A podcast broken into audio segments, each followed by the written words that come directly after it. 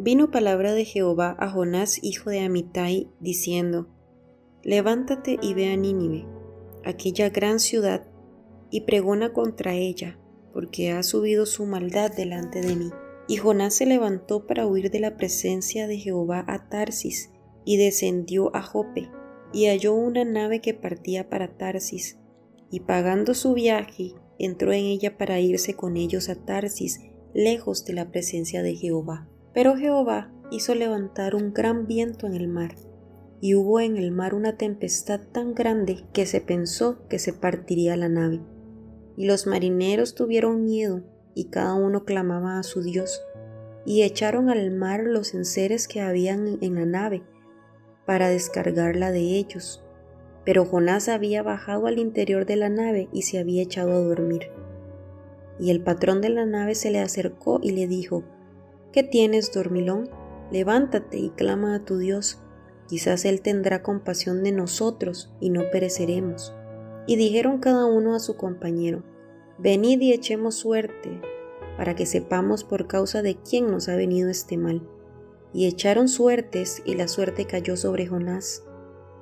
Entonces le dijeron ellos, Decláranos ahora por qué nos ha venido este mal. ¿Qué oficio tienes y de dónde vienes? ¿Cuál es tu tierra y de qué pueblo eres? Y él les respondió, Soy hebreo y temo a Jehová, Dios de los cielos, que hizo el mar y la tierra.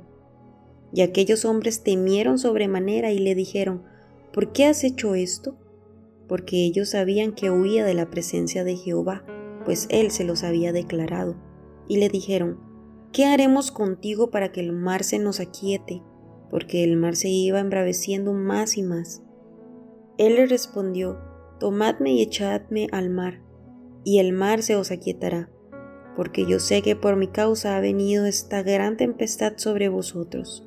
Y aquellos hombres trabajaron para hacer volver la nave a tierra, mas no pudieron porque el mar se iba embraveciendo más y más contra ellos. Entonces clamaron a Jehová y dijeron, Te rogamos ahora, Jehová, que no perezcamos nosotros por la vida de este hombre, ni pongas sobre nosotros la sangre inocente, porque tú, Jehová, has hecho como has querido. Y tomaron a Jonás y lo echaron al mar, y el mar se aquietó de su furor. Y temieron aquellos hombres a Jehová con gran temor, y ofrecieron sacrificio a Jehová e hicieron votos. Pero Jehová tenía preparado un gran pez que tragase a Jonás, y estuvo Jonás en el vientre del pez tres días y tres noches. Jonás capítulo 2 Oración de Jonás. Entonces oró Jonás a Jehová su Dios desde el vientre del pez y dijo, Invoqué en mi angustia a Jehová y él me oyó. Desde el seno del Seol clamé y mi voz oíste. Me echaste a lo profundo en medio de los mares y me rodeó la corriente. Todas tus ondas y tus olas pasaron sobre mí. Entonces dije, desechado soy de delante de tus ojos mas aún veré tu santo templo. Las aguas me rodearon hasta el alma, rodeóme el abismo, el alga se enredó en mi cabeza. Descendí a los cimientos de los montes, la tierra echó sus cerrojos sobre mí para siempre. Mas tú sacaste mi vida de la sepultura, oh Jehová Dios mío. Cuando mi alma desfallecía en mí, me acordé de Jehová, y mi oración llegó hasta ti en tu santo templo. Los que siguen vanidades ilusorias, su misericordia abandonan. Mas yo con voz de alabanza te ofreceré sacrificios, pagaré lo que prometí. La salvación es de Jehová. Y mandó Jehová al pez y vomitó a Jonás en tierra. Jonás capítulo 3 Nínive se arrepiente. Vino palabra de Jehová por segunda vez a Jonás, diciendo, Levántate y ve a Nínive, aquella gran ciudad, y proclama en ella el mensaje que yo te diré.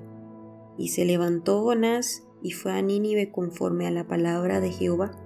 Y era Nínive ciudad grande en extremo, de tres días de camino.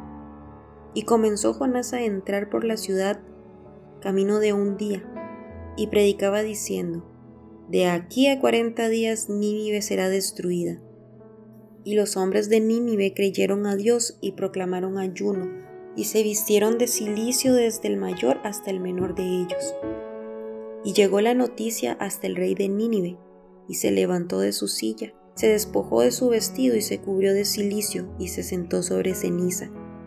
E hizo proclamar y anunciar en Nínive, por mandato del rey y de sus grandes, diciendo, Hombres y animales, bueyes y ovejas, no gusten cosa alguna, no se les dé alimento ni beban agua, sino cúbranse de silicio hombres y animales y clamen a Dios fuertemente, y conviértase cada uno de su mal camino, de la rapiña que hay en sus manos.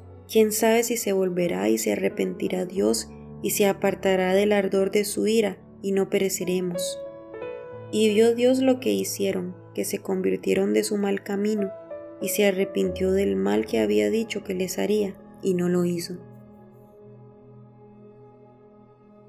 Jonás capítulo 4 El enojo de Jonás Pero Jonás se apesadumbró en extremo y se enojó, y oró a Jehová y dijo, Ahora, oh Jehová, ¿no es esto todo lo que yo decía estando aún en mi tierra?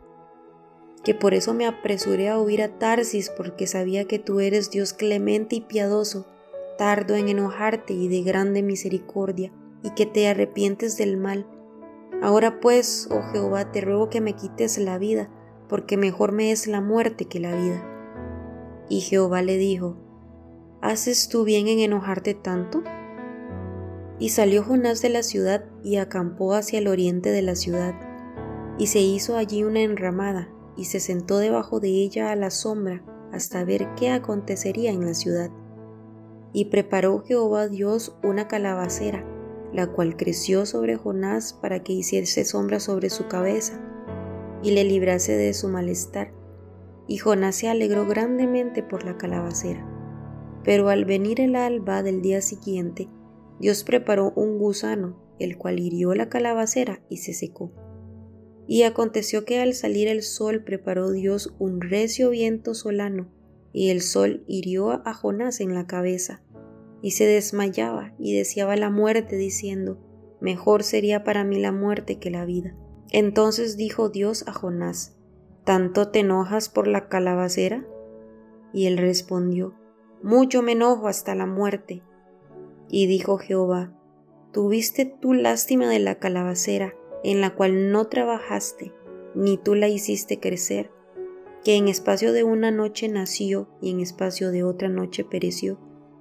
Y no tendré yo piedad de Nínive, aquella gran ciudad donde hay más de ciento veinte mil personas que no saben discernir entre su mano derecha y su mano izquierda y muchos animales?